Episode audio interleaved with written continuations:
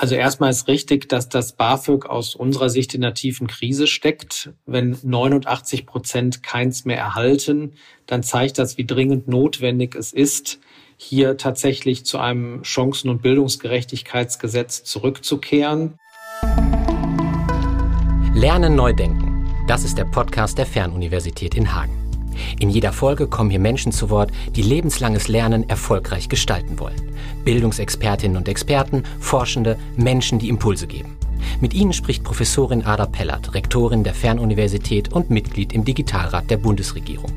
Gemeinsam mit ihren Gästen diskutiert die Wissenschaftlerin, wie lebenslanges Lernen aussehen kann, damit alle Menschen davon profitieren. Zu jeder Zeit, an jedem Ort.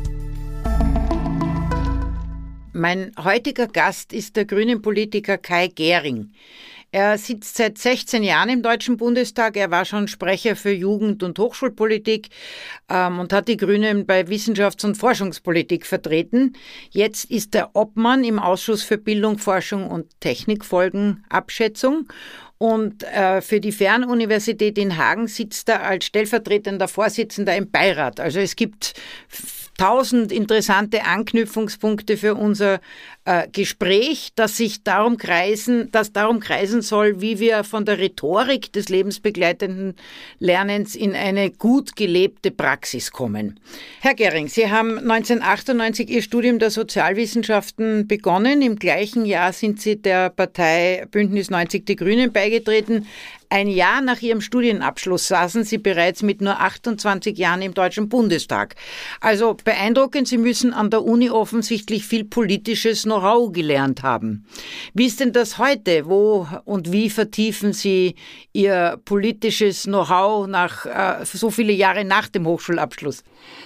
Ja, vielen Dank. Also letztlich ist äh, die Arbeit im Mandat und äh, das parlamentarische Wirken auch sowas wie äh, lebensbegleitendes Lernen. Ähm, ich komme mit ganz, ganz vielen ganz großartigen Gesprächspartnerinnen und Gesprächspartnern in Kontakt und kann mich ähm, als Wissenschafts- und Forschungspolitiker meiner Fraktion auch immer mit den Pionieren des Wandels tagtäglich austauschen. Das ist ein ganz großes Geschenk, dass ich äh, die neuesten technischen, aber auch sozialen und ökologischen Innovationen dann ähm, hautnah miterleben kann und eben auch mit äh, vielen Stakeholdern in der Wissenschafts- und Forschungspolitik in Deutschland regelmäßig im Austausch stehe.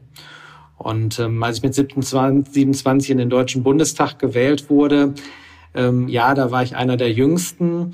Jetzt äh, bin ich äh, viele Jahre schon im Parlament und äh, ich stelle fest, dass wir immer noch viel, viel mehr tun müssen, um wirklich ähm, bei Weiterbildung, bei berufsbegleitender Qualifizierung von Rhetorik zum konkreten Handeln zu kommen. Da fehlt noch einiges an Weiterbildungskultur in unserem Land, aber sicherlich auch im Parlament. Sehr gut, genau äh, dort wollen wir landen, bei dem Ge äh, Punkt, wie kann man eben neue Visionen von lebensbegleitendem Lernen und von Lernen überhaupt äh, entwickeln. Wir haben auch so einen Blick natürlich in die jeweiligen Parteiprogramme geworfen, also welche Ideen und Konzepte äh, haben die Parteien, die zur Bundestagswahl antreten, um Lernen zeitgemäß zu gestalten. Daher würde mich für unseren Podcast am meisten interessieren, was sind denn Ihre Visionen für das lebensbegleitende Lernen? Versuchen Sie es in zwei, drei Sätzen. Ja, also die Möglichkeit zur beruflichen Neuorientierung und der Freiraum, auch immer wieder Neues zu lernen, sind einfach in einer ganz modernen Wissensgesellschaft unerlässlich. Und äh, gerade weil unsere Arbeitswelt unglaublich im Umbruch ist, wir erleben Digitalisierung, wir erleben Strukturwandel, wir wollen Richtung klimagerechten Wohlstand umsteuern, ist es so wichtig, Chancen für alle dabei auch zu wahren, weil äh, Chancengerechtigkeit eben auch Sicherheit und Freiheit bedeuten. Und deshalb ist mir das bei der Weiterbildung so wichtig, dass wir alle auch erreichen können. Diejenigen, die arbeitssuchend sind, die selbstständig sind, die angestellt sind, dass die eben auch äh, jederzeit künftig selbstbestimmt neue berufliche Perspektiven entwickeln können. Deshalb ähm, wollen wir unter anderem einen individuellen Rechtsanspruch auf Weiterbildung und Qualifizierung und die Weiterbildungsfinanzierung verbessern. Und wichtig sind uns die Institutionen und äh, die Fernuni Hagen ist ja einfach ein ja, international vorbildliche Institution ähm, und davon brauchen wir noch mehr. Tja gut, ja, das sehe ich auch so. Das sehe ich ganz so wie Sie. Wir haben ja in Hagen hier auch im letzten Herbst ein Manifest zum neuen Lernen äh, verabschiedet. Eine Forderung trifft sich sehr mit dem, was Sie gesagt haben. Das ist ein Stück, den äh, Lernerfolg auch an individuellen Zielen zu messen. Ja, also die, das individuelle ähm, Lernen und äh, auch den Erfolg daran zu knüpfen und nicht nur an bestehenden Bildungsabschlüssen. Häufig ist ja ein Hochschulabschluss Voraussetzung, eine Stelle zu bekommen. Es ist oft gar nicht klar, warum eigentlich. Es versperrt Wege. Äh, ja, äh, ich bin zwar Vertreterin einer Hochschule, aber manchmal frage ich mich, äh, konzentrieren wir uns in Deutschland vielleicht nicht zu sehr auf formale Abschlüsse, wenn es um dieses individuelle Weiterkommen geht? Wie sehen Sie das? Ja, ich glaube, das ist ein Manko bei uns. In Deutschland weisen wir formalen Abschlüssen Berechtigungen zu, die eben diejenigen ähm, verwehren oder erschwert werden, die diesen Abschluss nicht haben. Und ähm, mit dem Abitur kann eine junge Frau oder ein junger Mann jedes Fach an jeder Universität studieren. Mit einer beruflichen Ausbildung kann ich aber nur mit Eingangsüberprüfung bestimmte Fächer studieren, beispielsweise, für die ich dann ähm, mich qualifizieren möchte. Einem sehr guten Abitur wird ganz, ganz viel zugeschrieben, nach dem Motto, damit schaffst du jeden Studienabschluss. Aber wir sollten eben weniger starr auf formale Abschlüsse blicken und uns ist auf jeden Fall auch ein großes Anliegen, dass man die berufliche und die akademische Bildung ähm, und Ausbildung deutlich ähm, gleichstellt und als gleichwertig betrachtet. Und gerade auch bei späteren Lebensaltern und Erwerbsbiografien müssen wir einfach viel stärker darauf blicken, welche Kompetenzen bringt jemand mit. Weil nicht allein der NC kann darüber entscheiden, ob man ein guter Arzt oder eine gute Ärztin wird, sondern es gibt ja auch einfach Berufe, zu denen man ein Stück weit berufen sein muss. Und äh, da helfen oftmals ähm, das reine Blicken auf Noten eben auch nicht weiter. Ja, ähm, kann ich nur bestätigen. Ich meine, es mischt sich ja auch immer bei aller Rhetorik der Gleichwertigkeit des beruflichen und akademischen so ein Stück unter- und Überordnung in die Debatte. Ja? Also man hat das Gefühl, so die wahre Gleichwertigkeit äh, wird noch nicht gelebt. Wie, wie können was können wir da tun, dass diese unterschiedlichen Bildungswege als äh, einander auf Augenhöhe begegnen? Was wäre da Ihr Ansatz? Also ich glaube, dass viele in der Bildungspolitik ähm, noch vor 10, 20 Jahren sehr für eine stärkere Akademisierung getrommelt haben und äh, dabei eben auch die besonderen Stärken und die Attraktivität der beruflichen Bildung in Deutschland äh, bisschen hinten rübergefallen ist. Die berufliche Bildung genießt international hohes Ansehen. Ähm, man darf da natürlich auch nicht in Selbstzufriedenheit verfallen, denn die berufliche Bildung braucht eine Attraktivitätssteigerung. Sie ist punktuell auch in der Krise, weil auch pandemiebedingt ein Ausbildungsplatzmangel droht. Aber ähm, die berufliche Bildung hat unheimlich viel Potenzial, noch interessanter und attraktiver zu werden. Und von jungen Menschen her gedacht, ist es ebenso wichtig, dass sie die Wahlfreiheit haben, sich für ein Studium oder eine Ausbildung zu entscheiden, weil beides gleich viel wert ist und man mit beiden Bildungswegen nicht äh, in die Gefahr läuft, in einer Sackgasse zu landen. Und deshalb glaube ich, dass ähm, neben der Rhetorik der Gleichwertigkeit wir wirklich ähm, dieses ähm, ja letztlich uneingelöste Versprechen äh, Schritt für Schritt auch einlösen müssen. Das fängt allein schon bei der Forschung an. Wir haben einen Studierenden-Survey, aber wir haben keinen Auszubildenden-Survey. Wir haben da richtig große Lücken in der ähm, Ausbildungsforschung in Deutschland. Das wäre schon mal ein Schritt, den man auch zügig äh, anpacken und umsetzen könnte. Hier die Forschungslücken bei den Karrierewegen der beruflich Qualifizierten zu schließen. Ein weiteres dickes Brett ist eben die Einstellungspraxis, ähm, sowohl in den Unternehmen als auch im öffentlichen Dienst. Hier würde ich mir wünschen, dass äh, auch äh, ins Management und in die Führungsspitzen von Unternehmen es mehr Menschen schaffen, die sich beruflich qualifiziert haben und durch berufliche Bildung hochgearbeitet haben. Und das betrifft eben auch äh, den öffentlichen Dienst, wo die Hürden für beruflich Qualifizierte fallen sollten. Das ist natürlich ein sehr dickes Brett, was man da bohren muss, aber so ist Bildungspolitik nun mal und da ist es wichtig, dass mit Bundesregierung, Ländern und auch der Bundesagentur für Arbeit und Sozialpartnern anzustoßen. Das sind nur zwei große Bereiche. Aber nochmal, gerade die berufliche Bildung hat sehr viel Zukunft. Wir erleben einen Fachkräftemangel.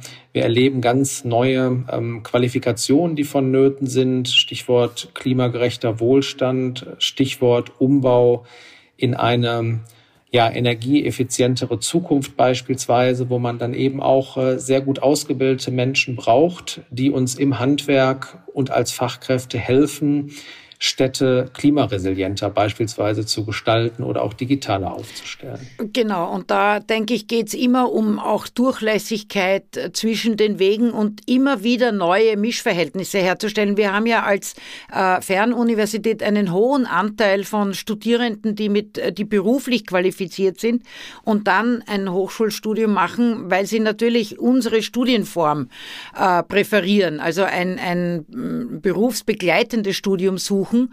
Und ich glaube, es macht genau diese Mischung immer wieder an verschiedenen Punkten im Leben auch zu sagen, okay, jetzt brauche ich mal mehr Praxis, jetzt brauche ich wieder mehr Theorie und das hört doch nicht auf, sondern das ist nicht einmal und nie wieder, sondern äh, lebensbegleitend. Da sind wir aber gleich bei den Finanzen, die Sie schon so kurz angesprochen haben. Ja, das äh, braucht eben auch eine finanzielle Begleitung. Ich bleibe mal bei einem Ausschnitt, für den Sie sich sehr eingesetzt haben. Das ist das äh, BAföG. Das ist ja jetzt für das Studium, denke ich, eine wichtige Unterstützungsform, die Zahl der BAföG-Empfängerinnen ist aber dramatisch gesunken und Sie schlagen jetzt vor, so habe ich das Wahlprogramm verstanden, das einfach ganz neu aufzusetzen, unabhängig vom Einkommen oder Vermögen der Eltern äh, und allen Studierenden und Auszubildenden anzubieten. Klingt ja so ein bisschen nach einem bedingungslosen Einkommen für die Ausbildung. Äh, wie wollen Sie das finanzieren? Also erstmal ist richtig, dass das BAföG aus unserer Sicht in einer tiefen Krise steckt. Wenn 89 Prozent keins mehr erhalten, dann zeigt das, wie dringend notwendig es ist, hier tatsächlich zu einem Chancen- und Bildungsgerechtigkeitsgesetz zurückzukehren. Wir haben ähm, neben einem Neustart des BAföGs eine Grundsicherung für Studierende und Auszubildende entwickelt. Auch hier schon im Namen und in der Konzeption die Gleichwertigkeit betont, weil natürlich auch eine Ausbildung finanziert werden muss. Und äh, uns ist wichtig, dass es hier äh, einen, ähm, einen Sockel für alle gibt, eine Garantieabsicherung, die sich unter anderem auch aus Kindergeld und Steuerfreibeträgen speist und einem Bedarfszuschuss, der äh, dann auch nochmal einen besonderen Akzent legt auf die einkommensarmen Elternhäuser, damit eben auch wir mehr Menschen aus Nicht-Akademiker-Haushalten für ein Studium gewinnen. Das heißt, es ist ein Mischmodell, was äh, ein starkes Element von Elternunabhängigkeit beinhaltet, auch weil uns wichtig ist, ähm, die jungen Erwachsenen nicht mehr als abgeleitete Kids allein von ihren Eltern zu sehen, sondern ihnen auch dann den Bildungsweg äh, finanziell ermöglichen zu können. Studieren besser zu finanzieren ist ähm, eine ganz zentrale Gerechtigkeitsfrage. Und wir machen dann keinen Halt nach dem Studium, sondern wollen auch ein Weiterbildungs-BAföG und ein Weiterbildungsgeld, um die Weiterbildungsfinanzierung in unserem Land zu verbessern. Weiterbildungsgeld bezieht sich auf die arbeitsmarktbedingten Weiterbildungen und Qualifizierungen und dieses Weiterbildungs-BAföG, was wir auch in unserem Programm haben, wollen für, wir für alle anderen einführen, die sich beruflich entwickeln und neu orientieren wollen. Weil wir sehen, dass wir vor so großen Transformationen stehen, wo wir niemanden zurücklassen wollen und gerade auch die unterrepräsentierten Gruppen bei der Weiterbildung noch stärker ähm, dann unterstützen wollen und pushen wollen, Anreiz geben wollen, dann tatsächlich auch äh, an unserer Weiterbildungslandschaft partizipieren zu können. Mhm. Also das eine ist sicher die äh, sozusagen kräftige finanzielle Unterstützung, äh, die auch äh, diese Transformationsprozesse äh, und äh, die notwendigen Kompetenzen erfordern. Aber was würden Sie tun, damit das auch angenommen wird? Na, das Geld ist das eine, aber wie werden diese Angebote in der Bevölkerung angenommen? Oder wenn sie im Beschäftigungsverhältnis sind, äh, wie können sie auch angenommen werden? Ja, ich arbeite, wie, wie kann ich mir das vorstellen? Wie bekommen Sie die Leute? Ja, also Geld allein löst es nicht, sondern wir brauchen eine neue Weiterbildungskultur. Wir müssen mehr ermuntern, ermutigen und informieren. Und deshalb haben wir auch beispielsweise vorgeschlagen, dass wir zur gebündelten Beratung und Unterstützung Bildungsagenturen aufbauen.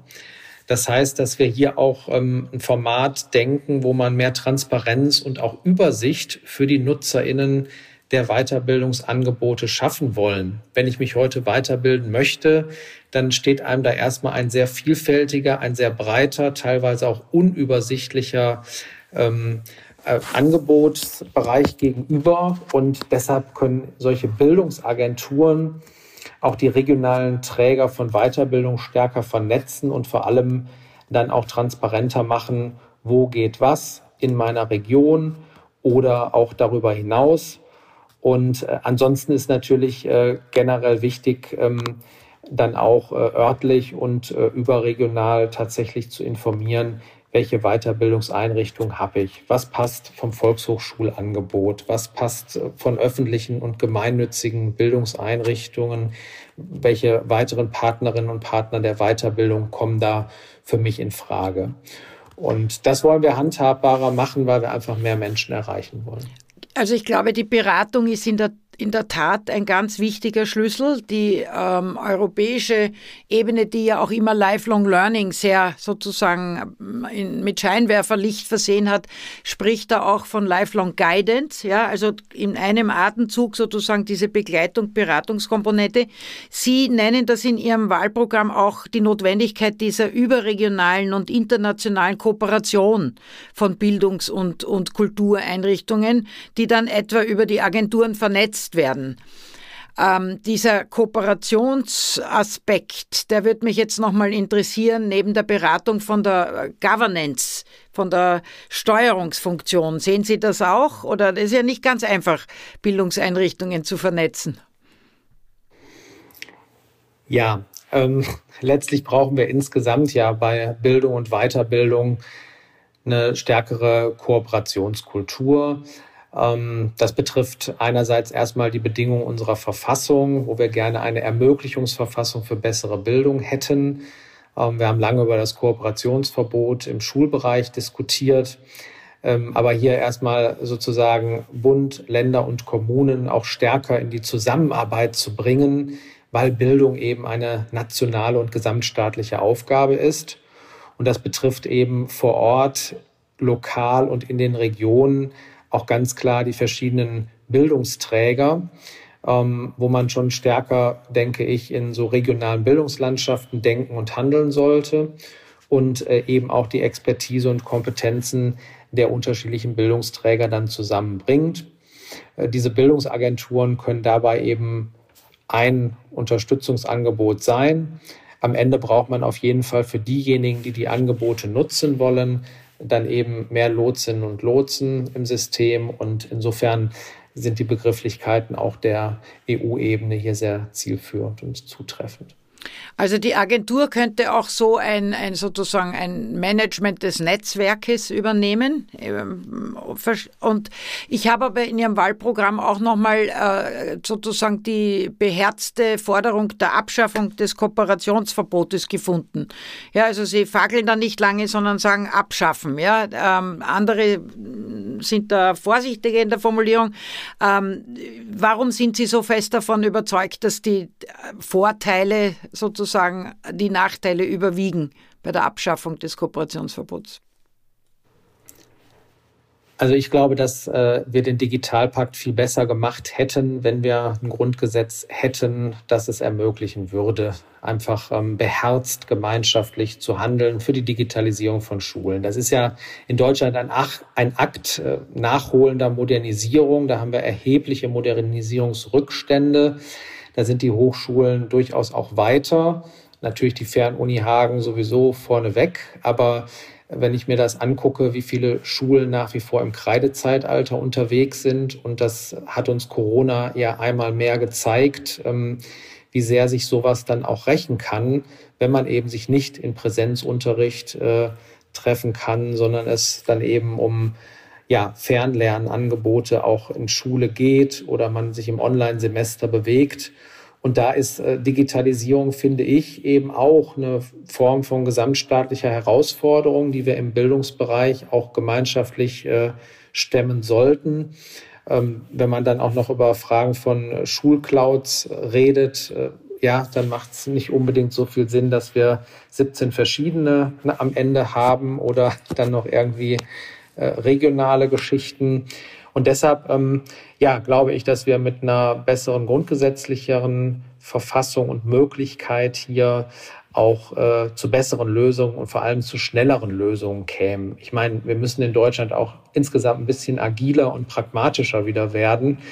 Ähm, das hat man jetzt, glaube ich, auch an verschiedensten Stellen gemerkt. Und ähm, am Ende ist halt die Frage, wie kann man bei Bildung am besten kooperieren und auch fernab von ja, den üblichen ähm, Kompetenzrangeleien zu mehr Kooperation zu kommen, das wäre uns auf jeden Fall ein sehr, sehr wichtiges Anliegen. Also ich wünsche mir ja eine nationale Strategie des lebensbegleitenden Lernens. Ich glaube bewusst national, weil das doch etwas ist, was ähm, eben diese querliegende Vernetzung vielleicht leichter befördert. Sie haben es ja schon gesagt, der Bildungsbereich ist sehr fragmentiert. Ja, also wir haben ja äh, horizontale und vertikale ähm, Begrenzungen, Fragmentierungen. Und äh, es fragt eben, ich glaube, ein, ein Blick, der eben den Menschen äh, so sieht, wie er ist, nämlich querliegend zu all diesen äh, fragmentierten Systemen, würde uns helfen, diese, diese großen Transformationen zu begleiten. Ähm, ich habe aber einen Punkt, Sie haben das mit der Digitalisierung und, und äh, nachholende Modernisierung genannt. Ähm, wir haben in diesem Hagner Manifest äh, auch sehr stark das Thema Medienkompetenz und, und Data Literacy betont, weil wir schon das Gefühl haben, für dieses selbstbestimmte Agieren ist das notwendig. Da habe ich aber jetzt bei Ihnen relativ wenig zu dem Thema Medienkompetenz gefunden. Ist das Zufall oder äh, hat eben ein Wahlprogramm nicht so viel Platz oder wie sehen Sie das? ich glaube, bei uns ist eher das Problem, dass wir das äh, mit Abstand längste Wahlprogramm haben und man dann ein bisschen schauen muss, in welchem Kapitel ähm, taucht was auf, weil wir natürlich auch bei Digitalisierung und Netzpolitik auch nochmal Passagen zur Medienkompetenz beispielsweise haben. Aber es ist letztlich auch eine ganz äh, elementare Bildungsfrage äh, finde ich auch großartig, wie das im Hagener Manifest entsprechend ähm, durchbuchstabiert ist. Und ähm, klar, irgendwie ist jeder für Digitalisierung, aber sie muss gut gemacht werden. Und es ist halt viel mehr als eine technische Frage. Da geht es um natürlich Medienkompetenz, äh, dann auch Bewertung von Informationen. Wie kann ich etwas einsortieren? Wie gehe ich mit Quellen um? Wie immunisiere ich mich auch gegen Fake News etc.? Also es ist ja äh, teilweise erschreckend, wenn ich mir aktuell ähm, Impfgegner anhöre, in welchen äh, obskuren Bereichen des Internets sie vermeintlich aus ihrer Sicht glaubwürdige Informationen herholen. Da ist ja eine ganze Menge dann bei der Medienkompetenzbildung offenkundig auch schiefgegangen. Und das ist die große Aufgabe und das kann man eben auch nicht allein ähm, jetzt äh, ja, den Monopolisten wie Facebook und Co. Äh, überlassen, dass die die Regeln setzen, sondern das muss eine digitale Demokratie dann eben auch selber tun. Welche Leitplanken haben wir da? Ähm, wie weit darf man gehen? Wie kann man Regeln auch ähm, des realen Lebens in den digitalen Raum übertragen. Das ist auf jeden Fall eine riesige und ganz wichtige Aufgabe. Ja, große Bildungsaufgabe. Äh, Sie haben ein Konzept einer deutschen Innovationsagentur ähm, entwickelt, vorgelegt. Ähm, ich habe das auch so verstanden als eine Möglichkeit, den Wissenschaftstransfer zu vereinfachen. Äh, was ist da anders im Vergleich zu anderen ähm, entweder Programmen oder Agenturen?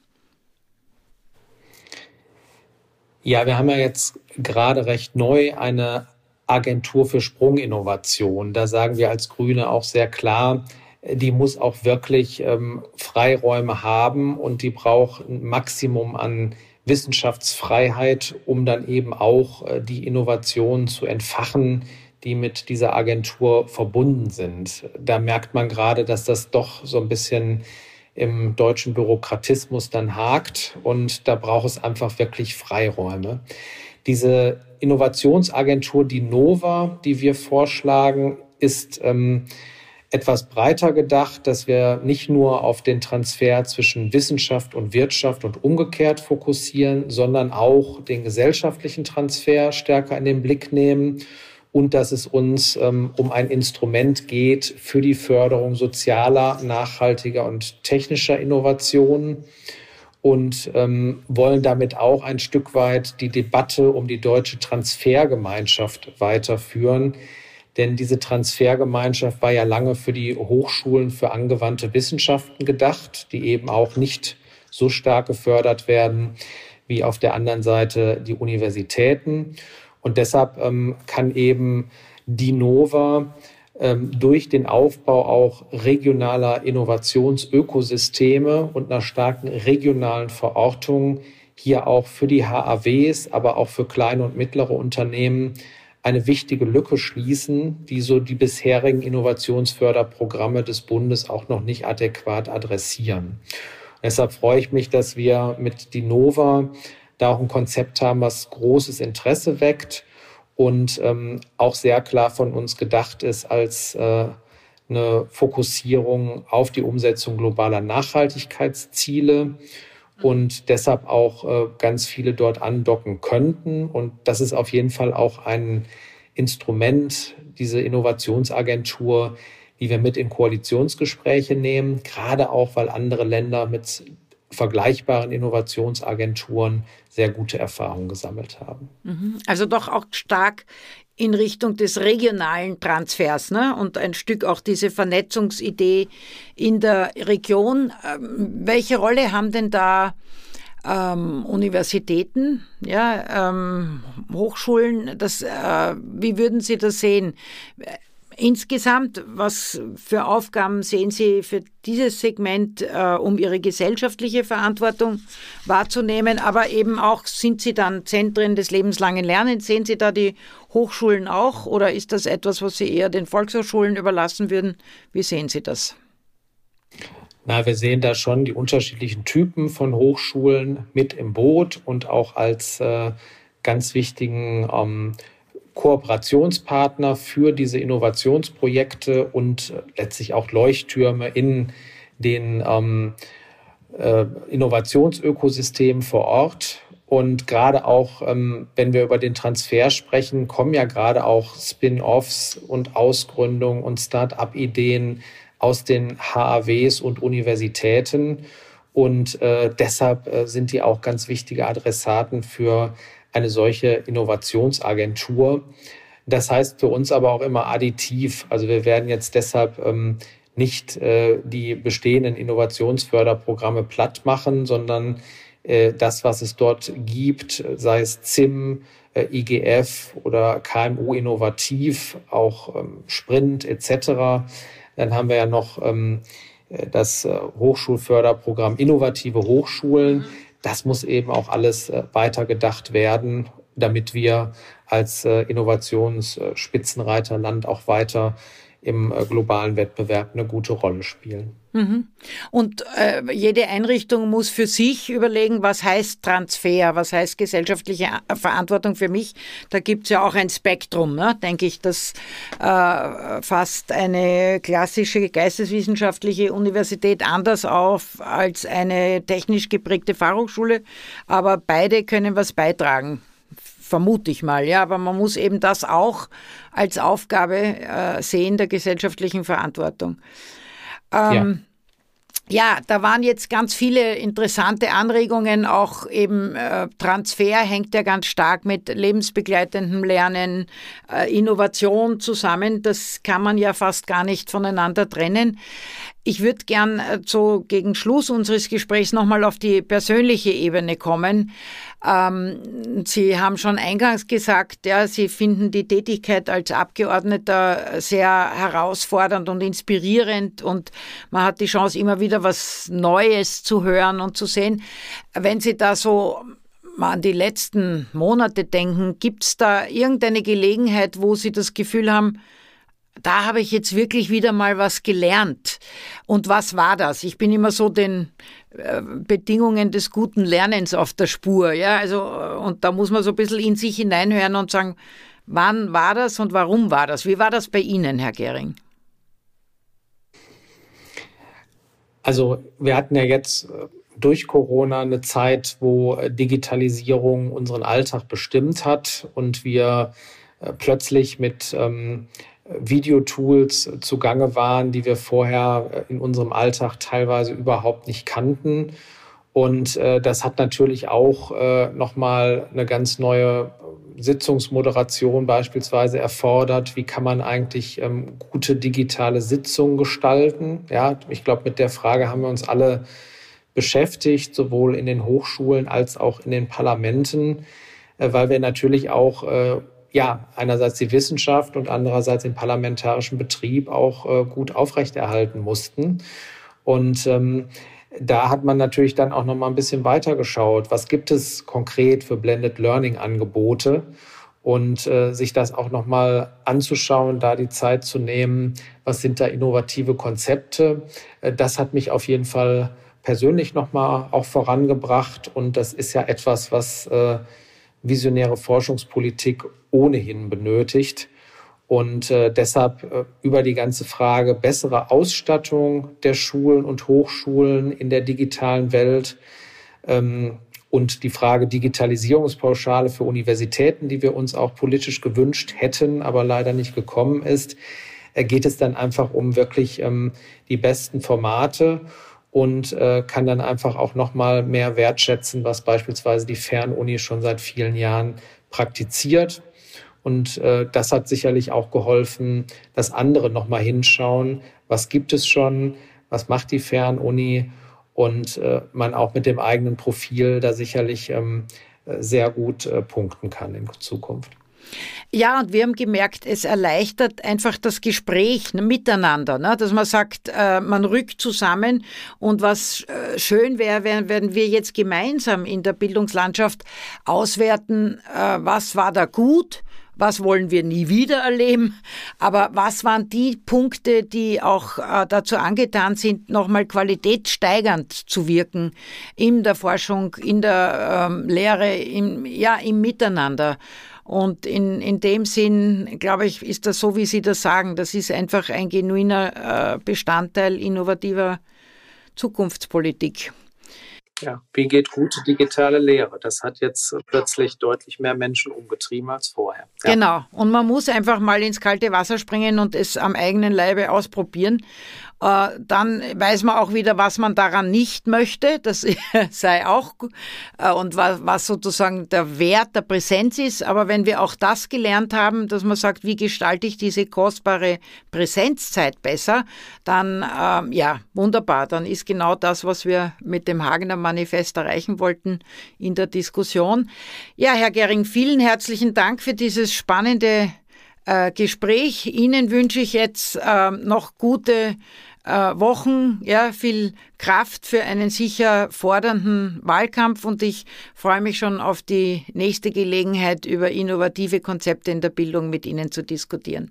Danke. Vielen Dank. Ich danke Ihnen und wir bleiben einfach weiter gemeinsam ein Reallabor für bessere Bildung. Ja, genau. Danke. Wenn Ihnen, liebe Zuhörerinnen und Zuhörer, unsere heutige Folge gefallen hat, abonnieren Sie doch einfach den Podcast der Fernuniversität in Hagen. Sie finden Lernen neu denken überall dort, wo es Podcasts gibt. Und wenn Sie mögen, empfehlen Sie uns weiter und hinterlassen Sie gerne eine Bewertung. Natürlich freuen wir uns auch über Rückmeldungen auf unseren Social-Media-Kanälen.